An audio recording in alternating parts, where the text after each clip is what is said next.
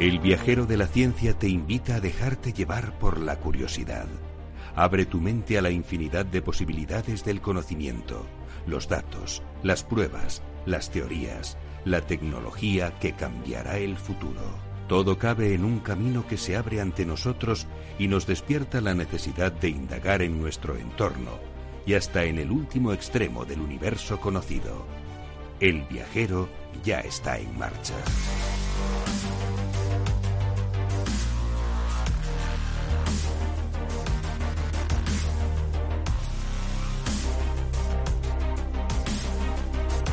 Hola queridos viajeros, empezamos un nuevo viaje hacia los confines, hacia los límites del conocimiento, esta vez con Alberto Corbi, nuestro físico de cabecera, que nos va a hablar de los 100 años del experimento que, que confirmó la teoría de la relatividad general. Además tenemos otros temas como el hacker que tiene paralizado a Baltimore, la pérdida de la biodiversidad de las plantas y cómo aprender nuevas habilidades modifica nuestro cerebro. Todo ello con el equipo más viajero y hoy además súper nutrido para lo que estaba siendo habitual. ¿Qué tal, Sara Poza? ¿Cómo estás? Muy buenas, noches. encantadísima. ¿Qué tal Teresa Fernández, gestora del proyecto y editora? Estupendamente, encantada de estar aquí con vosotros. ¿Qué tal Teresa Gondín? ¿Cómo estás? Buenas noches. Contentísima de volver después de dos semanas. De dos semanitas muy intensas. Eh, muy intensas, muy intensas. En la familia Gondín. Tenemos también a la Rodríguez recién llegada de Estados Unidos. La hija pródiga ha vuelto. Ha vuelto por fin. Ha vuelto. Y hoy con nosotros la estrella Alberto Corbi. ¿Qué tal? ¿Cómo estás? Buenas noches. Muy bien, gracias Carlos. Bueno, siempre con una frenética actividad, siempre con su ordenador portátil y con eh, todas las teorías en su cabeza y además con algo muy importante, una forma de explicar lo que a todos nos encanta. Vamos ya con lo más importante de la semana en ciencia y tecnología, porque hay mucho.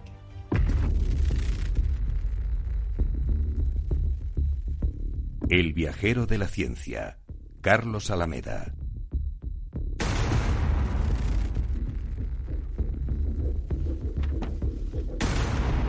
Hallan una misteriosa y enorme masa metálica enterrada en la Luna.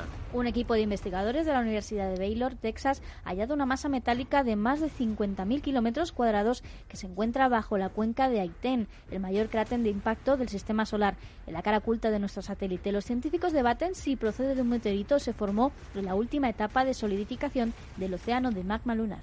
Los agujeros negros se evaporan tal y como defendía Hawking. Un equipo de investigadores del Instituto Technion de Tecnología de Israel ha publicado un artículo en la revista Nature en el que demuestra por primera vez que Stephen Hawking tenía razón cuando en 1974 afirmó que los agujeros negros se evaporan a lo largo del tiempo hasta, desaparecer por completo. Es decir, han logrado observar en laboratorio la conocida como radiación de Hawking y descubren la estrella pulsante más rápida que se conoce hasta la fecha. Un equipo internacional de científicos con investigadores de la Universidad de Granada y del Instituto de Astrofísica de Andalucía ha hallado cinco estrellas rápidamente oscilantes, de las que dos son especialmente interesantes. Una porque es más fría de lo habitual y la otra por su velocidad, ya que completa una oscilación cada 4,7 minutos y un asteroide catalogado como potencialmente peligroso pasará cerca de la Tierra en septiembre. El asteroide de 40 metros y clasificado por la ESA como peligro potencial para nuestro planeta se espera para el próximo 9 de septiembre de este mismo año. La posibilidad de colisión es de una entre 7.000 y es que calculan que pasará a una distancia de nosotros aproximada de 6 millones de kilómetros nanodiamantes para detectar gases peligrosos. Investigadores de la Universidad Rovira Virgili y otros centros europeos han demostrado por primera vez la posibilidad de utilizar nanodiamantes en sensores destinados a la detección de gases contaminantes. Por ejemplo, pueden percibir vapores de dióxido de nitrógeno o amoníaco en niveles de trazas en medio ambiente emplean material volcánico para cemento sostenible. Una nueva propuesta del Centro de Investigación y Estudios Avanzados Unidad Saltillo de México propone emplear cenizas volcánicas para obtener un cemento ecológico con características similares a las del cemento tipo para preparar hormigón. Nos vamos ya directamente al portal al espacio para hablar con Alberto Corbí.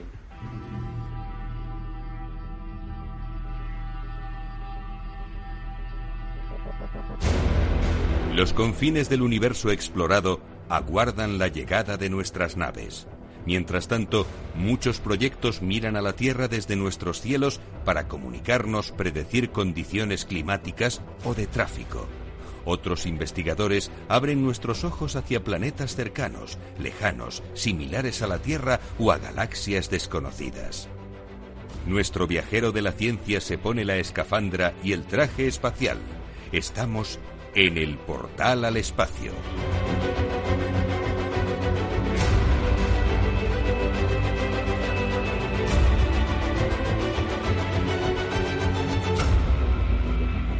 ¿Qué de noticias del espacio tenemos hoy? Qué interesante va a estar este portal al espacio con Alberto Corbi, doctor en física, especializado en física corpuscular y además eh, en unas fechas importantes porque hace muy poquito se han celebrado esos 100 años de la confirmación de ese experimento de la teoría de la relatividad general del doctor Albert Einstein. ¿Qué tal Alberto? ¿Cómo estás con nosotros? Muy bien, encantado de estar aquí. Yo, pero yo sí que soy el hijo pródigo que llevo ya. pero bueno, me alegro mucho de tener a Sara a mi, a Ara a mi izquierda. Bueno, ya sabes, Alberto, que nosotros estamos encantados de que estés con nosotros y que esperamos siempre tu venida porque van ocurriendo cosas, se van quedando temas ahí y siempre decimos, oye, esto hay que preguntárselo a Alberto, esto hay que preguntárselo a Alberto. Cuando venga, eh, le vamos a, a torpedear con preguntas complicadas. Pero fíjate hoy, nada más empezar con los titulares, ya empezábamos fuerte. Una masa metálica enterrada en la Luna. Esto ha dado pie, evidentemente, a muchos comentarios pero bueno, ¿qué opinión tienes? Porque la verdad que la comunidad científica está debatiéndose un poco sobre el origen de esta masa, ¿no? Bueno, de esta noticia la verdad es que no sé mucho, eh, pero lo primero que he pensado al leerlo, si leemos la primera frase, lo primero que me viene a la cabeza es 2001. Eh, Uno de en el espacio que descubren tener una masa metálica en la Luna. Extraña. Es lo primero, pero esto es, evidentemente es otra cosa y tendrá más que ver con un meteorito que está ahí en la cuenca de Aitken. Eh, sí, la verdad que es curioso. Evidentemente da pie siempre a los eh, mitómanos de los extraterrestres para decir hay una estructura metálica, pero bueno, la verdad que eh, para las imágenes que hemos podido ver es totalmente... Si se desvela finalmente que es un monolito, vuelvo la semana que viene. Eh, sí, no. la verdad es lo que os decía, que es totalmente, vamos, que es totalmente irregular lo que hemos visto, las imágenes que nos han puesto, y entonces, bueno, no, en principio no cabe pensar nada, nada extraño, ¿no? bueno, luego también estábamos hablando de, Hawking y de los agujeros negros. Esto sí que es interesante porque resulta que por fin han podido hacer un experimento en laboratorio y han descubierto que, tal y como predecía Hawking, estos agujeros negros de alguna forma se evaporan. Lo de evaporarse es un poco metafórico, ¿eh? pero bueno. Exacto. Esto, a ver, para empezar, no tiene nada que ver ni remotamente con el, la famosa fotografía del agujero negro de hace un mes o así. Eh, aquello sí que es una fotografía, entre comillas, de un agujero negro que se encuentra eh, fuera en otra galaxia y de hecho lo que se quiere ahora es fotografiar al que tenemos en nuestra galaxia. Esto es un experimento en laboratorio eh, con unas condiciones que simulan más o menos eh, el estado de un agujero negro, pero no tiene nada que ver, ¿vale? Lo que ocurre en la radiación de Hawking es que en, un agujero negro en principio nada puede escapar, pero sí que justo las partículas que se encuentren en el horizonte de, de sucesos, justo en la barrera se pueden descomponer un par, en un par de partículas, partícula y antipartícula, y justo una de las dos sí que eh, Hawking demostró que sí que puede escapar. Con lo cual, poco a poco se iría eh, evadiendo masa de un agujero negro y acabaría evaporándose. Entonces, eso, eso no se puede ver, esa radiación no se puede ver, no se puede ver desde la Tierra, porque no tenemos afortunadamente un agujero negro tan cerca, pero eso en este experimento pues han simulado han hecho eh, han, aplicado varias metáforas el agujero negro lo han hecho de una manera en vez de pares antipartículas han utilizado fonones que son como cuantos de sonido y bueno pues eh, han demostrado que podría ocurrir eso que en el, justo en el horizonte de eventos podría darse ese esa evasión de lo imposible que es eh, escapar de un agujero negro. Ya qué, qué curioso verdad porque Estamos hablando de partículas, estamos hablando de algo en principio mínimo, pero que sale de una masa espectacular. Entonces, eh, se nos abren un montón de preguntas ahí. Como, bueno, pues si esa partícula es capaz de escapar, eh, en realidad con el tiempo este agujero desaparecería. Sí, sí, sí. En principio, todos los agujeros negros eh, acabarán evaporándose. Acabarán evaporándose. O sea, todas muchas estrellas se acabarán convirtiendo en agujeros negros y estos agujeros negros con los milenios de los milenios acabarán evaporándose y desapareciendo. De hecho, contra más pequeño es un agujero negro, más pronto se evapora. O sea, hay agujeros negros que duran nanosegundos. Aparecen, son tan pequeños y se, por radiación de Hawking se, se evaporan. Y fíjate que en el otro estudio teníamos algunos de estos agujeros negros, ¿te acuerdas de la vez que hablamos del tema y empezamos a decir, pero podría, podría haber aquí un agujero negro?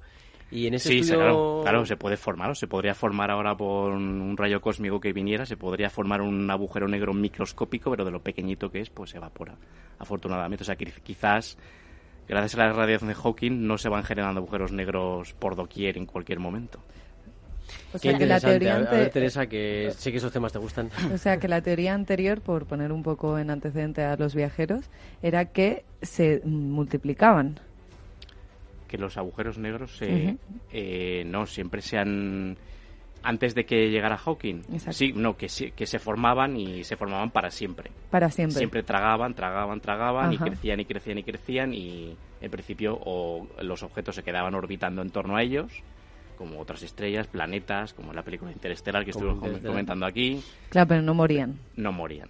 Vale, ahora se, se ha demostrado, o sea, Hawking demostró, eh, mediante- bueno, demostró, calculó, mejor dicho, pero con cálculos bastante sólidos y robustos, que esta extinción, esta inanición acabaría llegando a los agujeros O negros. sea, que si nos ponemos O un sea, poco sí, filosóficos, sí. todo tiene su principio ¿no? y su fin. y su y fin. O sea, hasta desapareceremos. Sí que, hay sí que hay cosas que pueden escapar de un agujero negro, que es la radiación de Hawking. Y una cosa también interesante, no sé si mm, eh, te ha resultado también curioso eh, eh, lo de la estrella pulsante más rápida que se conoce hasta la fecha, o si te ha gustado más el del asteroide categorizado como potencialmente peligroso, pero que va a pasar a una distancia bastante importante. Lo primero, leyendo el, el titular solo del asteroide, me he acordado también de Ara y he pensado si ese asteroide será el Tesla de Elon Musk. Ahí la ESA te El, molesta. el Tesla llegó a Marte. Ojo. Sí, Llegó ha a- llegado. Ha llegado, ha llegado. Entonces eso, sí, se Llegó está y ya, orbitando, ya ¿no? se ¿Seguro? perdió. se per- sí, sí, sí, sí. Llegó, llegó y se perdió. Vale, vale. Y ya mm, siguió. Y ahí está. Y ya siguió para adelante en siguió. su camino. Final. La autopista, la autopista al infierno. Bueno, esto, esto los titulares de Pero a lo mejor es algo de más que hablaremos de ese tema. Ah, sí, también, también, claro. Así y de que- eso Starlink, claro. Que ya que viene Corby, pues vamos a, a Hombre, hablar de claro. mi... Sí, sí, yo quiero coger ahora por banda Corby, ¿eh? Siempre, siempre le exprimimos un poco, la verdad, a, a Corby. Y lo de la estrella, pues hombre, la verdad es que va rapidita, ¿eh? Que una estrella normal, entre, porque a ver, sí que hay estrellas pulsantes. Las estrellas de neutrones son estrellas que también, que también van, giran súper rápido.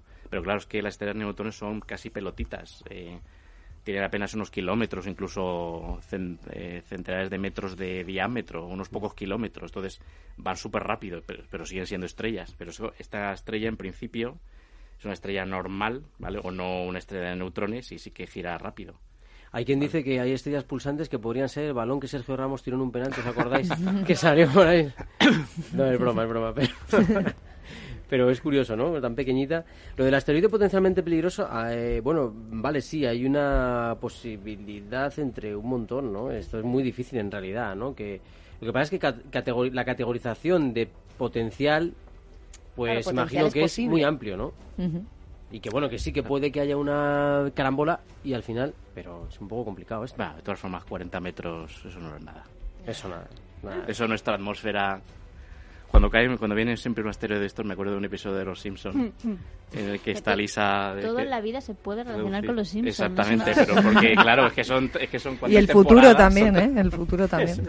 Y justo la contaminación acaba haciendo Ah, allí sí. con el asteroide que. La contaminación, Exacto. fíjate, oye, y nos salva, ¿no? Qué curioso. Yo Qué quería- metafóricos son. Quería comentarte, Alberto, bueno, a ti, Alberto, y a todos, pero es que anoche tuve una revelación, lo que pasa que era tardísimo ya para compartirlo con mis compañeros del viajero. Y bueno, me topé con un titular que me encantaría citarte, con el permiso de Carlos, de nuevo en el viajero próximamente, o incluso que entremos por teléfono, porque nos llevaría demasiado comentarlo y analizarlo ahora, pero te voy a dar un titular y un lead, así un poquito tal.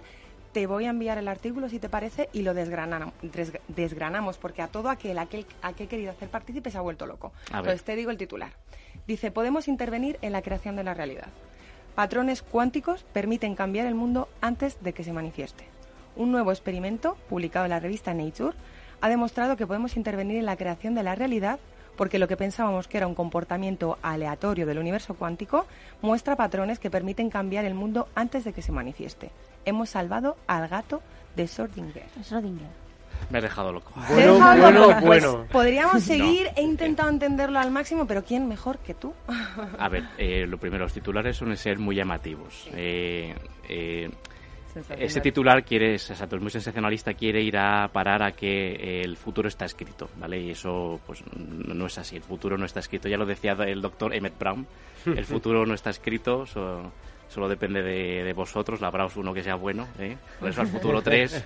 No, no- eh, pero esos, esos titulares quieren ir ahí. Eh, que sí que lo que pasa es que en el mundo cuántico no existe el concepto de tiempo y sí que en las microescalas podemos jugar con eso, pero no tiene ninguna. El gato de Redinger eh, morirá o vivirá, no, lo vamos a salvar. O sea, el experimento para poder reproducirlo vamos a contarlo brevemente y, y no, no Eh, del todo, sino una vez eh, te leas todo esto y podamos Sí. comentarlo. Pero la idea es que meten en la caja, digamos, sustituyen al gato por un átomo, Sí. un átomo que desde fuera irradian con microondas Sí, sí, sí. para poder ver ese salto cuántico. Entonces, digamos que es ahí donde empiezan a. Sí, demuestran, demuestran que ocurrirá lo del experimento de, con el gato, ¿no? que Pues sin existe gato. ese salto cuántico que se puede predecir y que el comportamiento, una vez ocurre el salto Sí, cuántico, pero es que eso ya, exactamente, pero es que eso ya lo, predice, lo, pre- lo predice, lo predice la mecánica cuántica, que nosotros podemos observar en la medida que colapsamos todas las posibles realidades a una, ¿vale? Pero es en un átomo, no en un gato.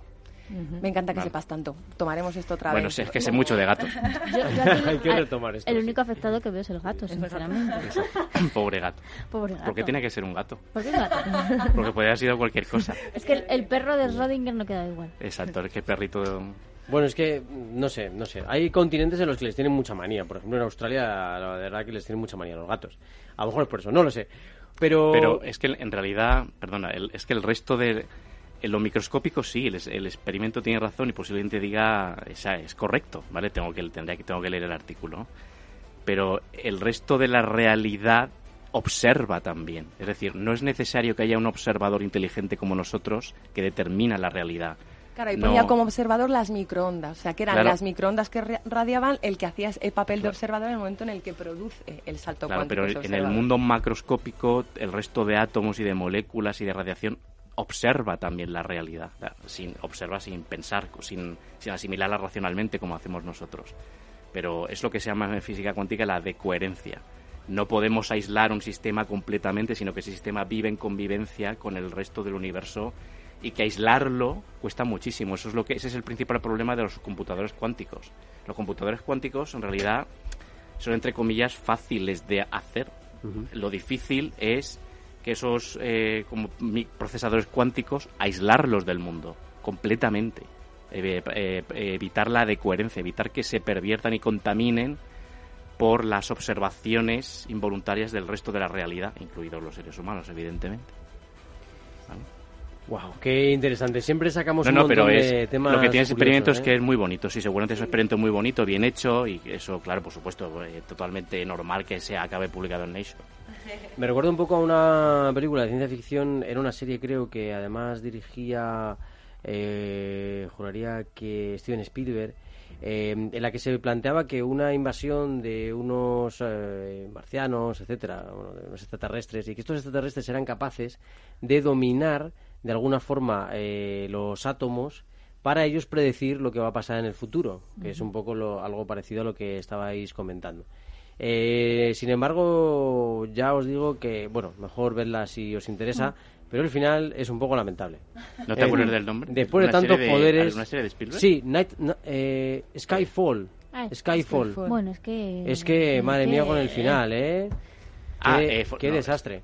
Eh, o, eh, o Foreign Skies. Falling Skies, Falling Ah, Skies, vale, Falling vale. Skies. Eso es, Sí, Falling sí, Skies. esa la empecé a ver la primera temporada, me llamó la atención. Muy bien. Tenía cosas originales para, Sí. para la típica, lo típica, la típica invasión extraterrestre, pero una cosa guay. Muy original. Pero luego, sí, luego empezó a decaer. Empezó a decaer muchísimo Sí. y el final fue desastroso Nada, absolutamente. me y me gustó mucho el protagonista, que es Noah Wiley, Sí. eh, el que hace de Steve Jobs en una película y sale en emergencias o alguna de estas series también. Josh Clooney.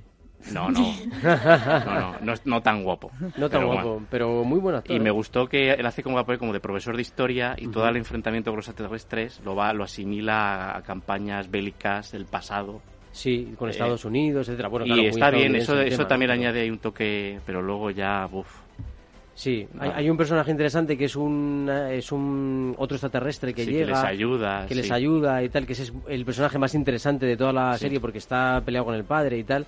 Eh, pero... Un extraterrestre pelea con el padre. Pelea con su padre, el pobre, ¿sabes? Y el padre además es un borde de tres pares de narices y este pobre hombre es una mansa Los problemas de familia existen en todo tipo de en todo tipo. Claro, fíjate este que lo dejan tirado. Al pobre, sin casa, sin teléfono. Pero fíjate, vamos a hablar de algo más, más terrenal, más superficial. Y, o sea, más superficial no, quiero decir, más de aquí, del terreno, más de la Tierra.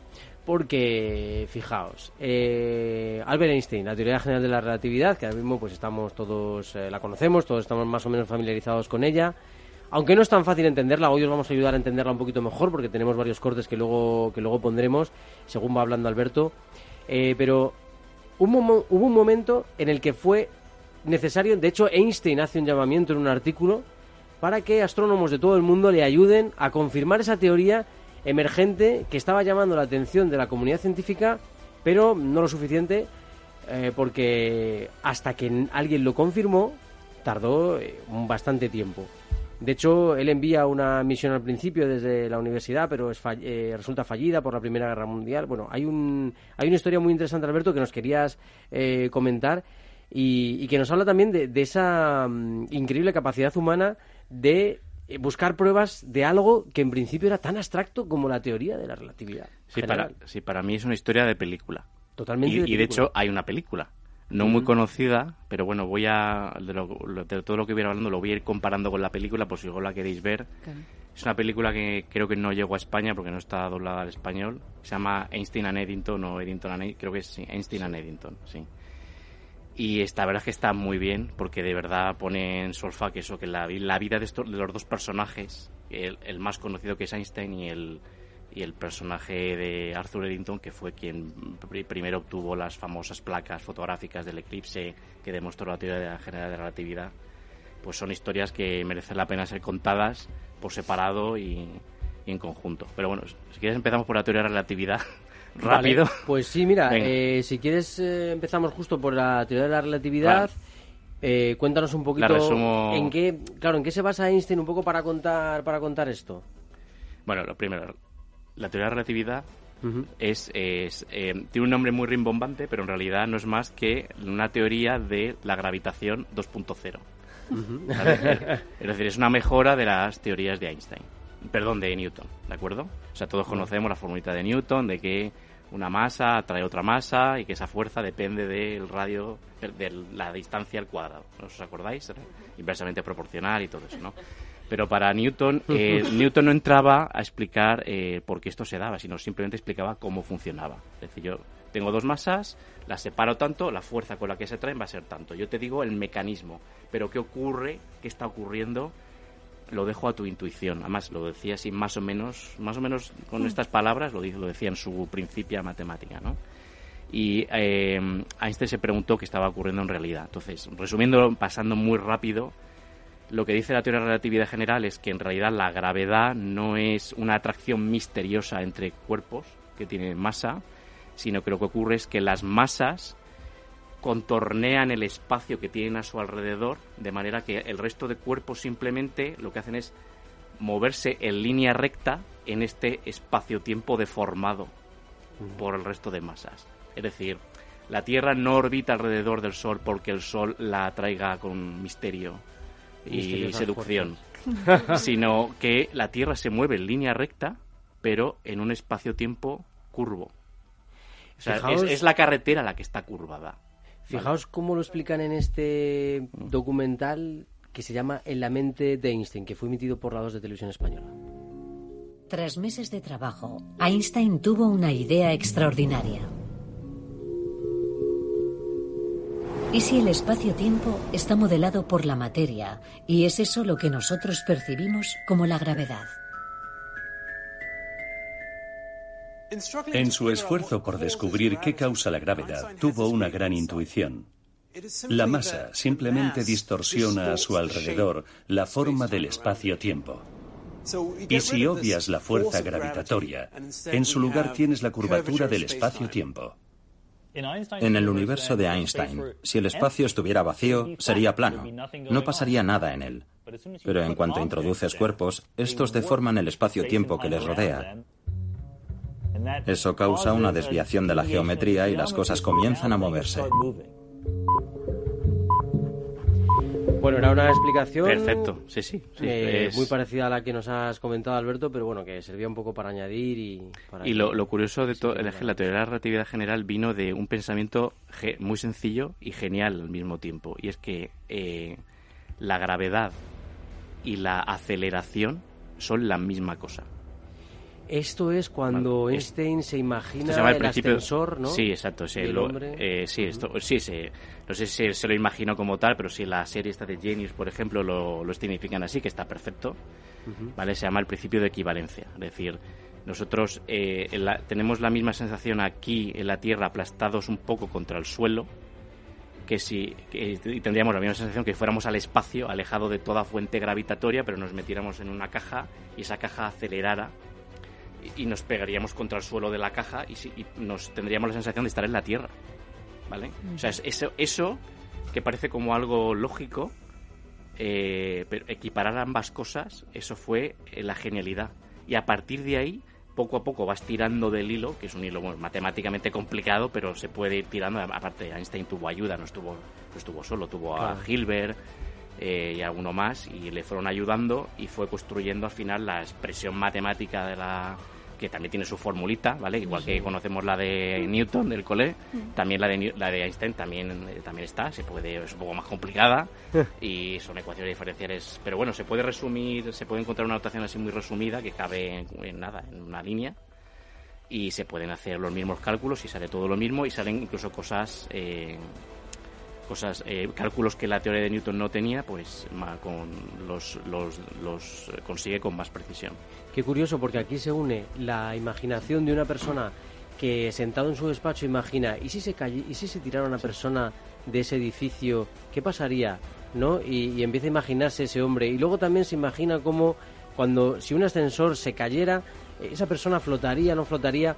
Bueno, y además se une con la geometría al final. Es decir, que Creo que además que Einstein a la geometría no le gustaba mucho ir a clase y dejaba un compañero que le cogía los apuntes. Exactamente. Y fue también ese compañero el que le ayudó. Exacto, fue, su, con la compi de Einstein, el que le ayudó con la, con la parte geométrica y luego también Hilbert con la formulación final.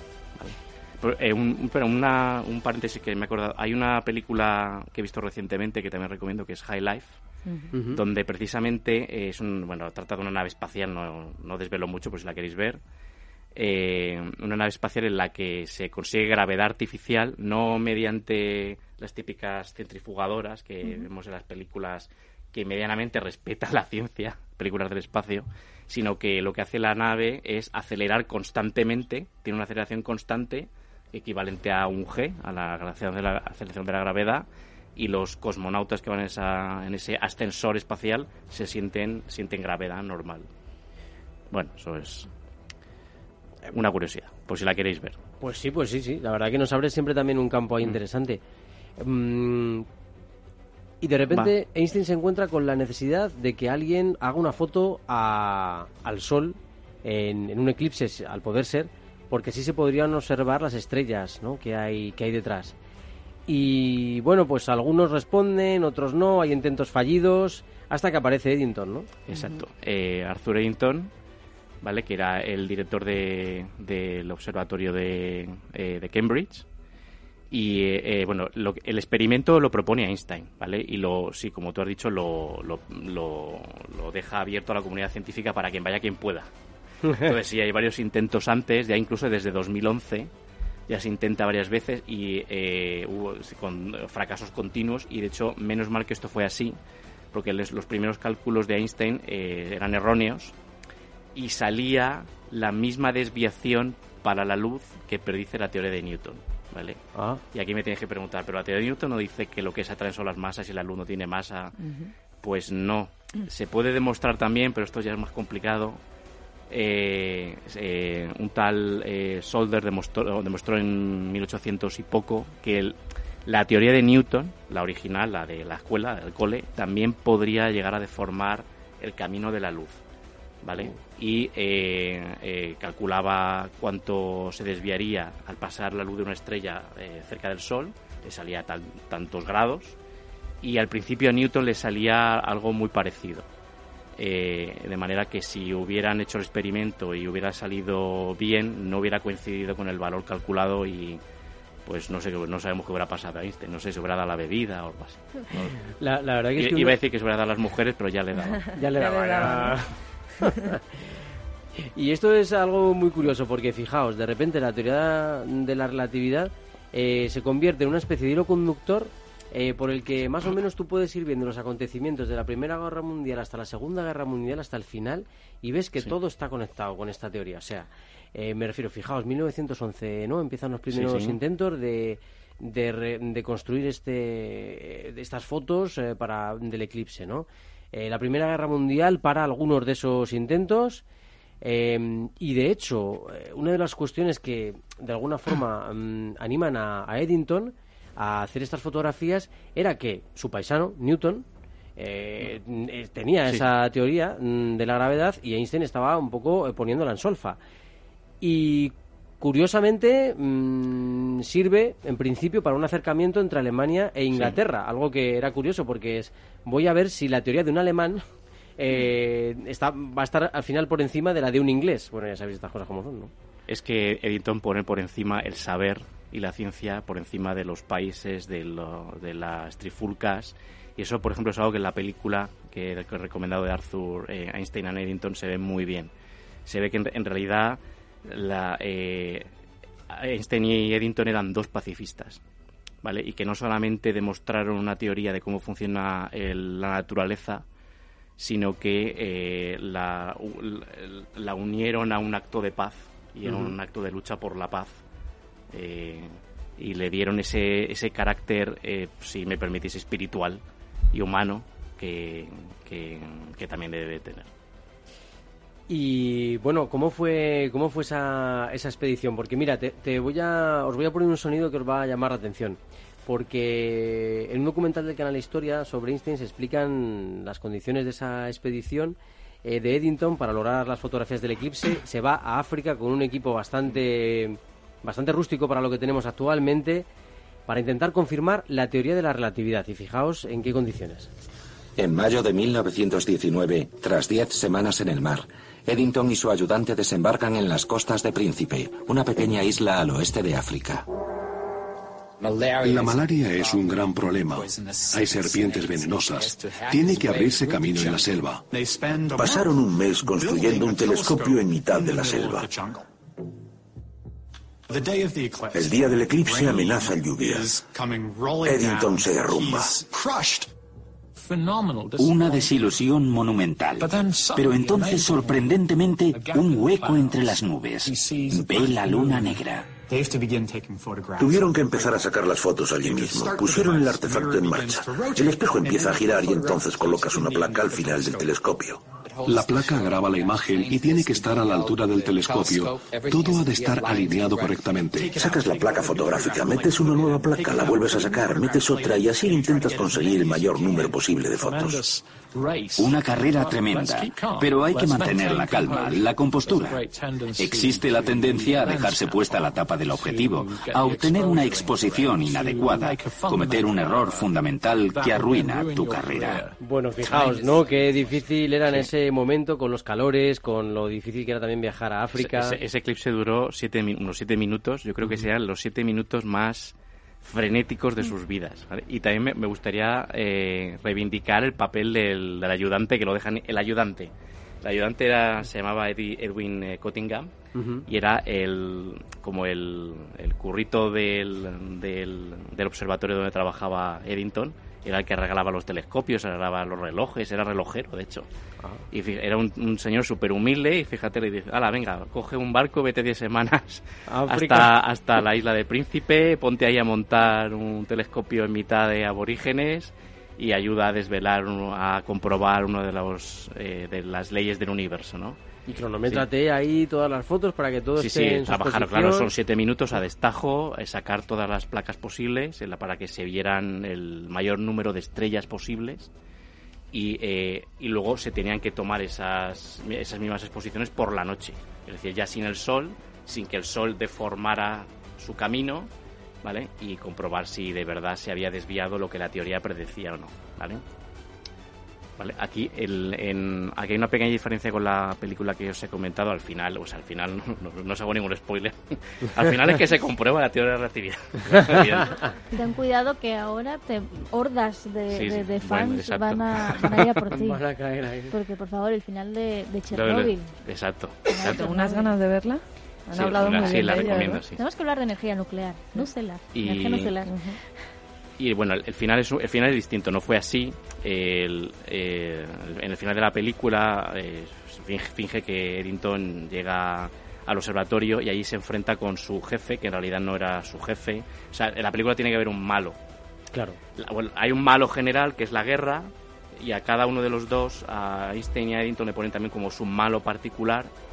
En el caso de, de Einstein le ponen a Fritz Haber, que era un alemán nazi, bueno, no, no, perdón, no sé si era, no sé si pertenecía al, al- al grupo nazi, pero bueno, sí que era un químico que también recibió el premio, el premio Nobel de Química por gases eh, letales, ¿vale? Sí, usados, usados en guerra. Entonces le ponen como ese como ese archienemigo, ¿no? Y a Eddington le ponen a, a, a su jefe, que en realidad no lo era, que también es el que le, el que tiene dudas y el que no, el que el, el que considera que Einstein está, eh, no, la teoría no es correcta, que está ayudando a un alemán, ¿vale? Que qué desgracia y qué traición para su país, ¿no?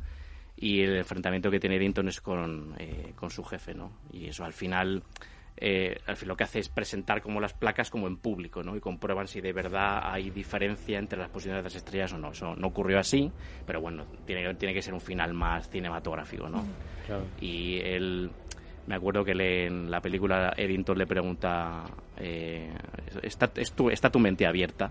¿no? Porque tú lo que quieres es cerrarte las teorías de Newton, eh, porque est- estás denostando estas teorías de este alemán, porque es el malo, es el con quien estamos en guerra, pero tu mente tiene que ir más allá de la guerra y de los países de las fronteras, lo que importa es la verdad, ¿no? Está tu mente abierta a la verdad. Pues, en ese sentido está muy bien la película. Yo quiero aprovechar, vamos a cambiar de tema. eh, Sí. Quiero aprovechar que está aquí Corby para hablar de mi personaje favorito. de Elon Musk. Bueno, bueno, madre mía. Antes de hablar luego de otro luego tema, volvemos, ¿eh? otro volvemos. tema, pero eh, quiero, eh, brevemente, Starlink, ¿qué está pasando? Que ha dicho la sociedad científica, ver, eh, astronómica, ha dicho que, que le molesta mucho Starlink y que, que va a ser un problema Por, para... por lo que Elon me cuenta, Lo que personalmente. Elon nos ha contado, sí, sí. Lo que me contó anoche, no. Eh, sí, es que quiere poner internet a todo el mundo. Que a to- Quiere llevar internet hasta el Sáhara, porque... no, a porque- Sahara y a Marte. A todo, también, por Ah, supuesto. no, no, no, también. esto es, esto es verdad. O sea, el, Sí, sí, el- plan, el plan es que sea una especie de internet sistema solariano. Pero es posible. Sí, claro. Es- sí. es posible claro, con una... Y, y- y yo creo que desde un punto de Lo vista social que un es vídeo en algo- YouTube tardará en llegar. Desde Pero un punto bueno. de vista social y de conectividad es importante porque ahora tenemos el problema de la, de la sociedad desconectada y la- el mundo rural desconectado, lo cual es algo interesante, pero esto genera un problema de contaminación Contaminación lumínica. lumínica Claro. y contaminación de todo tipo. O sea, vamos a tenerla orbitando alrededor de la Bueno, Tierra. contaminación y- lu- lumínica sobre todo para los, los astrónomos. astrónomos, A la gente normal, bueno, salvo que seas... Salvo que algún satélite se te caiga en la Exacto. cabeza. No, ya, ya bastante contaminación lumínica hay en las ciudades como para que te importe un puntito más o dos en el cielo, ¿no? Pero bueno, que. Pero sí, es- entiendo. Yo es que no soy, no soy astrónomo ni astrónomo aficionado, lamentablemente. eh, envidio a la gente que siente pasión por la observación astronómica y entiendo que deben estar un poco J. puntos suspensivos. Sí, le- sí, han emitido un informe y ha dicho directamente el informe que, que Starlink les causa muchas molestias. Así. Eh, o sea, eh, lo que creo que lo que les ha fastidiado es más las maneras, ¿no? Como de repente verse algo ahí Bueno. y que no se haya dicho. Pero claro, eh, no sé, el cielo es de todos, ¿no? Sobre Que, todo de bueno, los más. tam- y, claro, De momento, claro. De momento. Hay algunos que tienen preferencia.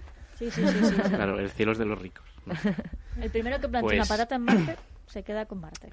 Ahí No dejo. lo sé, sé, la verdad es que es un dilema importante, porque claro, eh, bueno, eh, también depende de cómo quiera construir esta Internet global, ¿no? Si, eh, cuánto va a costar, eh, qué, qué, negocio quiere hacer con ello. Ah, bueno, claro, porque aquí hay negocio. Facebook también quería hacer lo mismo y ahora mismo no, está muy por la antes, labor y mucho antes, mucho, mucho antes que Facebook, me acuerdo yo, en los 90, Microsoft, cuando estaba la Unión Soviética descomponiéndose, se, se, se rumoreó que había comprado un montón de misiles rusos que en su momento iban a servir para enviar pepinazos a Estados Unidos para eh, poner satélites en órbita, pero eso no sé cómo quedó. No sé si algún satélite por encima de nuestras cabezas de Microsoft o qué. No sé cómo quedó aquello. Pero me acuerdo de ver imágenes de, eh, de Bill Gates, que en aquel momento aún era el CEO, yendo allá a Moscú, con el frío, con el abrigo, como a negociar la compra de los misiles y no sé cómo quedó aquello. A mí me da la sensación de que muchas veces se lanzan estas noticias un poco como globos sonda pero en realidad, eh, bueno, no sé, las acciones eh, que se llevan a cabo, pues eh, luego no las estamos viendo tan rápidamente como en principio podríamos, habría pensar, ¿no? Como ha comentado ahora, los, los, los globos de Facebook iba... Bueno, de hecho, los globos de Facebook están operativos junto con Telefónica en, en, Latinoamérica. o sea, son, son... Ya funcionan y pero eso tiene otra otra misión que es conectar zonas rurales eh, de bueno pues no es enviar algo al al espacio, sino que son una especie de globos aerostáticos que eh, están ahí. Y es para conectar esas zonas rurales, ¿no? Efectivamente, es una, una conexión mediana de mediana velocidad para zona rural, específica para una zona rural, pero es un desarrollo de negocio para, bueno, pues para intentar conectar, eh, por ejemplo, Perú y zonas de Chile pero es otra otra cuestión. Esto es más social, más... Claro, el objetivo de conectar es, es, social, es que llegue a toda... Efectivamente, también con fines médicos, con fines eh, de, para que eh, puedan llamar por teléfono muchas veces, que, hay, que hay zonas que no pueden. El tema de Elon Musk va mucho más allá. Es, es, bueno, ya sabemos que Elon siempre piensa... Siempre piensa por delante del resto. Por delante del resto. Oye, y una cosa, nos hemos quedado un poco a medias de por qué era tan importante hacer esa foto en el eclipse. ¿Por qué era tan importante hacer una foto eh, que estuviera lo suficientemente, que viera las estrellas que hay detrás? ¿Por, qué? Porque eh, necesitamos em, un objeto muy masivo eh, que sea capaz de deformar el camino de la luz. El único, tenemos varios objetos masivos a nuestra disposición, porque vivimos en un sistema con más astros, pero el más masivo de todos es el Sol. ¿Vale? Eh, pero el problema del Sol es que ciega a las estrellas, eh, las difumina completamente. Entonces, el único momento es justo cuando hay un eclipse solar. ¿vale? Entonces, en el momento del eclipse, lo que tenemos, seguimos teniendo al Sol, pero su luz no la recibimos. Es el momento perfecto. ¿vale? Y sí que vemos las estrellas, o deberíamos ver las estrellas que están a su alrededor.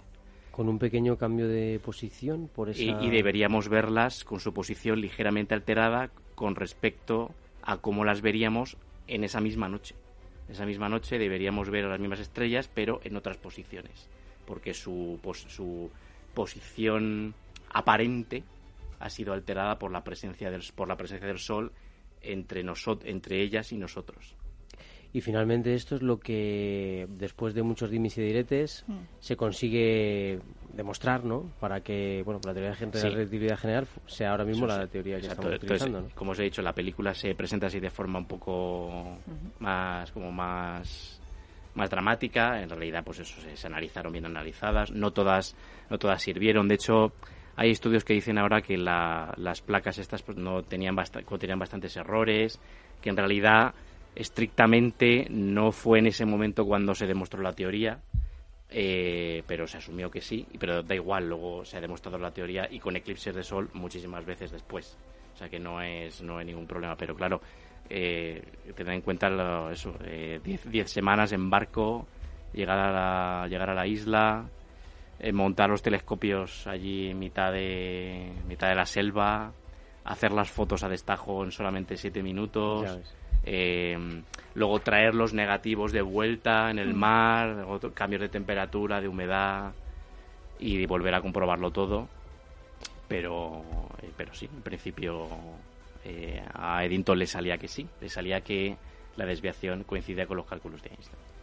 Bueno, bueno, qué, qué interesante, qué, qué bueno. Mm, además, Einstein ha sido noticia durante esta semana porque ha aparecido un sonido que ahora mismo lo ponemos para que lo escuchéis porque en él, bueno, eh, el físico alemán ah, opina sobre su música favorita, sobre el juicio al matrimonio Rosenberg por espionaje, pero también en la última pregunta que le ponen al final del audio prácticamente eh, viene a, comentar que bueno pues que se siente muy mal y muy arrepentido por el uso que se ha hecho de sus eh, teorías y eh, que han llevado finalmente al desarrollo de la, de la bomba atómica.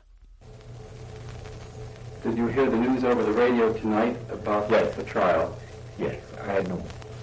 I know, and uh, I find that it, it is so it is so unwise what they do.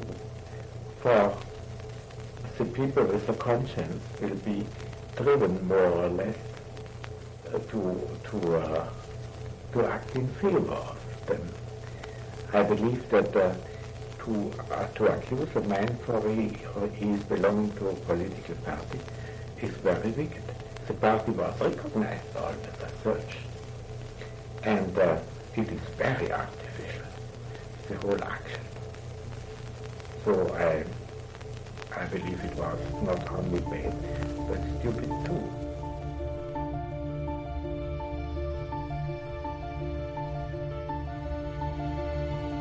Bueno, lo hemos puesto un poco por el valor documental que tiene este sonido tan eh, interesante, la verdad, grabación recuperada eh, de hace ya muchísimo tiempo y que, bueno, nos ayuda un poco a entender la forma de pensar de Einstein, siempre eh, reivindicativo, siempre crítico con la sociedad en la que vivía.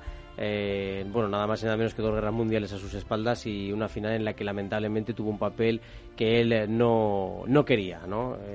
más por lo que descubrió que por otra que por otra cosa, ¿no? Porque él era un pacifista, como hemos estado comentando. Bueno, pues eh, esto nos ha servido también para volver un poquito a nuestro planeta Tierra tan amenazado, la verdad, y últimamente estamos recibiendo cada vez más informes sobre el cambio climático y queríamos comentar también contigo, Alberto, esta noticia, la pérdida de biodiversidad que sigue avanzando y ahora afecta y mucho a las plantas. Sabemos que los anfibios son los eh, más afectados, pero ¿qué pasa con las plantas, Sara? En verdad no es ahora, que ese es el problema, que pensamos que es algo reciente, pero no es, porque si yo os digo, si os hablo del dodo o del tigre de Tasmania, ¿Qué es algo que, pensáis? ¿Qué tenéis en la cabeza? ¿Qué tienen en común estos dos animales? Y se os viene a la cabeza que fueron animales que se extinguieron, especialmente el dodo que ha tenido tanto tanto mito, pero si os hablo de la Santa Elena o del sándalo de Juan Fernández, me vais a decir que, muy bien, que, vale. Bueno, pues también son dos especies de, de plantas que se extinguieron y son irrecuperables. Hablamos de la desaparición de mamíferos, aves, anfibios e insectos por este estricto orden. Hay una gran correlación entre eh, el tamaño del animal y las, el número de veces que, nos, que hablamos de ellos y nos preocupamos de ellos. Eh, cuanto más pequeño, menos nos preocupa. Eh, pero solo hablamos de los animales. y recordemos que efectivamente los anfibios son los que más están siendo afectados por el, por el cambio climático, los que más, lo que es más rápido se, se extinguen pero no hablamos de ese mundo silencioso, ese mundo verde que es el de las, de las plantas, y es que ha salido un nuevo estudio en, eh, de la Nature Ecology and Evolution eh, que hace un, un, recorrido por más de mil especies de, plantas que resultan extintas. Y estas plantas, ese estudio, curiosamente, se hizo en los años 80, pero no se ha publicado hasta ahora. Lo que han hecho ha sido analizar todas esas plantas que se recogieron en los años 80, ver el estado actual y han descubierto que prácticamente todas las que se analizaron están eh, extintas en, nuestra, en nuestro ecosistema. Eh, la conclusión de los, de los científicos es que la desaparición de, la, de las especies de plantas es mucho mayor que la de los mamíferos, anfibios y aves, todas juntas a la vez.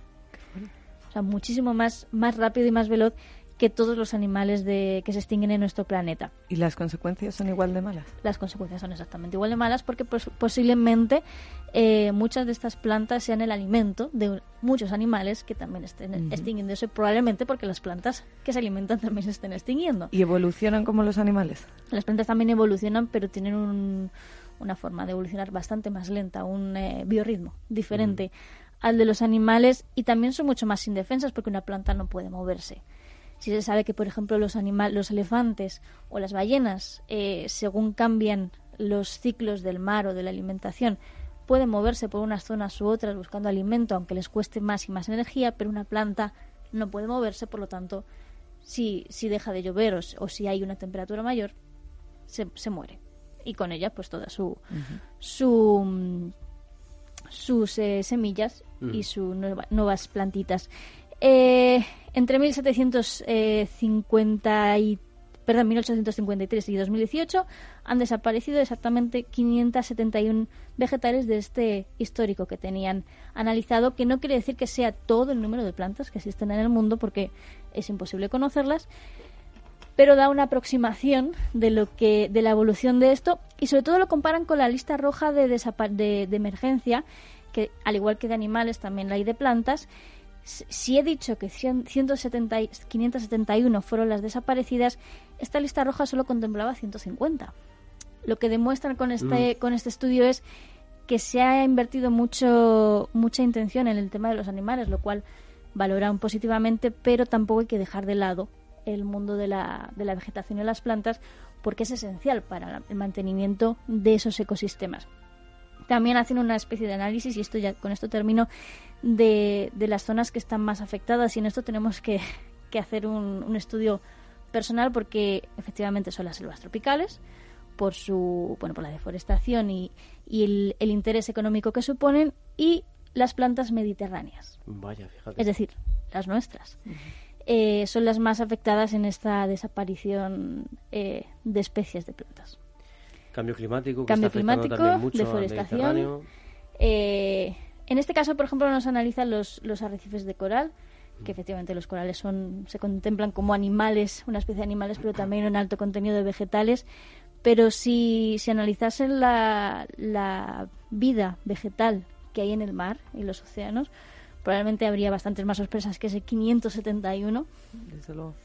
Porque, porque bueno, efectivamente, es, es algo dramático. Y con esto aprovecho para recomendaros el documental Nuestro Planeta, ah. que está en Netflix.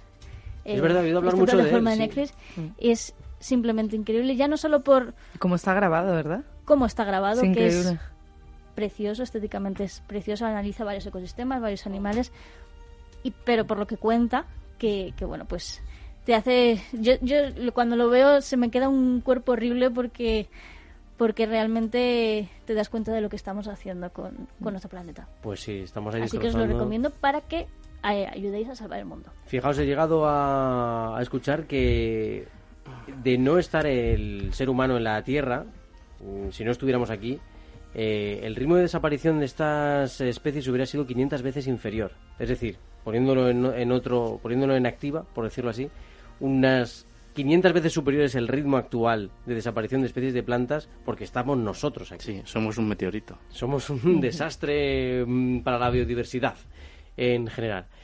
Eh, pero bueno, pues... tengo una pregunta, eh, dos minutos. Em, desaparecen esas semillas, pero podemos volver a plantar, cosa que no podemos hacer con los animales. Sí, pero si no hay plantas que generen semillas, es imposible volver a, recuperarlas. Pero podemos guardar, claro, podemos guardarlas. Es uno de los objetivos de la reserva de las semillas de la Antártida, pero es imposible recuperar todas las que existen. La cosa es que, claro, se van extinguiendo especies y al final, pues es una pena, ¿no? Exacto, no ha dado tiempo a recogerlas, entonces no, no hay posibilidad. Es una pena, pero bueno, sí que es verdad que hay bancos de semillas por todo el mundo que están intentando precisamente conservar esa biodiversidad y que no se pierda todo, sobre todo algunas plantas medicinales que sirven para la alimentación, etcétera, que no se pierdan esas especies porque pueden ser importantes para, para todo. Nos tenemos que nos tenemos que ir, la verdad, que se nos ha pasado rapidísima la hora. Te invitamos, Alberto, a venir otro día también para que eh, bueno, pues puedas seguir compartiendo con nosotros opiniones. Y ya sabéis que nuestros contenidos los podéis seguir en Facebook si buscáis El Viajero de la Ciencia, en Twitter arroba Viajerociencia, en capitalradio.es, en todas tus aplicaciones favoritas y nos puedes mandar audios de WhatsApp al teléfono 687 050600. Os esperamos en el próximo viaje.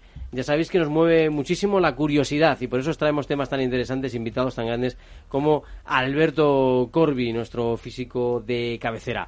Bueno, encantado también de haber tenido a todo el equipo, ¿eh? Así que os esperamos para el próximo día con todo nuestro ánimo y todo nuestro cariño, queridos oyentes.